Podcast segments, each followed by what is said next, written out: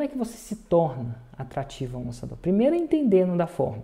É menos um trabalho para o lançador. Porque ele vai falar uma coisa, já você não vai ficar, ah, mas isso não funciona, ah, mas isso não é aquilo. Você já entende. Quiçá, começando a implementar algumas coisinhas lá. Não estou falando de tudo. Mas ao implementar algumas coisinhas, você dá provas para o lançador o tipo de expert que você é. E quando eu falo é você se portando, ensinando as paradas. Você se torna mais atrativo. Isso vai dar um, algo palpável para o lançador te escolher. Mas se você é uma pessoa que está realmente comprometida, você mostra também comprometimento.